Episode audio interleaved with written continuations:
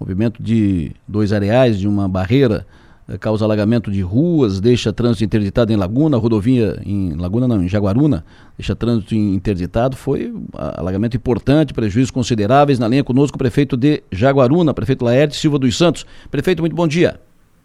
Bom dia, Delores, bom dia a todos os ouvintes da rádio Prefeito, ontem uh, foi preocupante, as pessoas ficaram assustadas porque era muita água, muita água, muita água, a rodovia interditada, arrancou pedaços de asfalto, arrancou poste, uh, casas foram alagadas, empresas, uh, rompimento de, de, uma barreira, uma barreira que, que, que continha a, a, água de dois areais, prefeito. O senhor pode explicar melhor a, a situação, prefeito, por favor? Pois, então, galera, até agradeço pelo espaço. É, ontem fomos pegos de surpresa, né? É, a partir das 14 horas teve um rompimento de uma, de uma barreira, uma jazida, né? Na verdade, para explicar melhor para a população entender, eram três, é, três barreiras, né? Eram três tanques, né? Hum. Dos três, dois tanques rompeu, é, teve esse alagamento, esse forte alagamento, é, mas graças a Deus que foram danos apenas materiais. Né? A gente está fazendo o levantamento, ontem mesmo já foi acionado a Defesa Civil e o nosso secretário da, de infraestrutura está lá acompanhando. Hoje a gente já está dando todo essa, essa, esse apoio. A gente quer liberar o trânsito o mais rápido possível, né? até porque é um acesso de uma das praias mais é, importantes do nosso município, que é o Balneário Esplanada. Então eu acredito que a partir do meio-dia ou a partir das três horas da tarde o trânsito já esteja liberado. Perfeito, mas uh, essas barreiras elas, elas romperam por quê? Uh, não, uh, os, os, moradores lá estavam falando na possibilidade de rompimento de mais uma ba barreira que seria maior que aqui rompeu.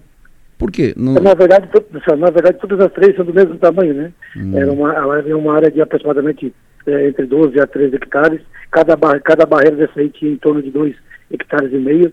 A primeira e a segunda barreira romperam né? Graças a Deus a segunda não rompeu, a gente ia trabalhar ontem até tarde para poder fechar e conter esse perigo de, de, vir romper a última, a última barreira. Né? Esse areal ele já estava desativado, né? ele não estava em operação. Eu acredito que com é, as fortes chuvas que teve nesses últimos meses, né, nosso lençol freático estava muito minado e veio acontecer esse, essa, essa, essa, essa, essa, essa, essa saída d'água, né? Perfeito. Quem é, de quem é a responsabilidade disso, prefeito? Por exemplo, quem é que vai uh, ser acionado para reparar os danos e prejuízos e tal? Pois então, a gente vai ter uma reunião com a própria empresa que faz a extração desse material na região, né? Então a gente vai primeiramente avaliar todos os danos que se causou, sentar, vamos chamar eh, os responsáveis, vamos ver se de fato estava tudo dentro das normas e a gente vai discutir né, para ver o que, que, a gente pode eh, cobrar né, eh, dos responsáveis. Perfeito. Uh, e a rodovia, a estrada geral de, de Olho d'Água, está interditada ainda?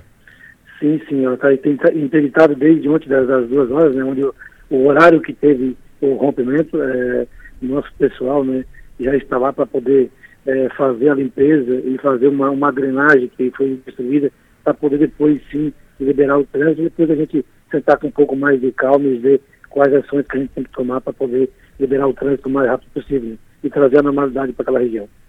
Energia, já voltou a energia, prefeito?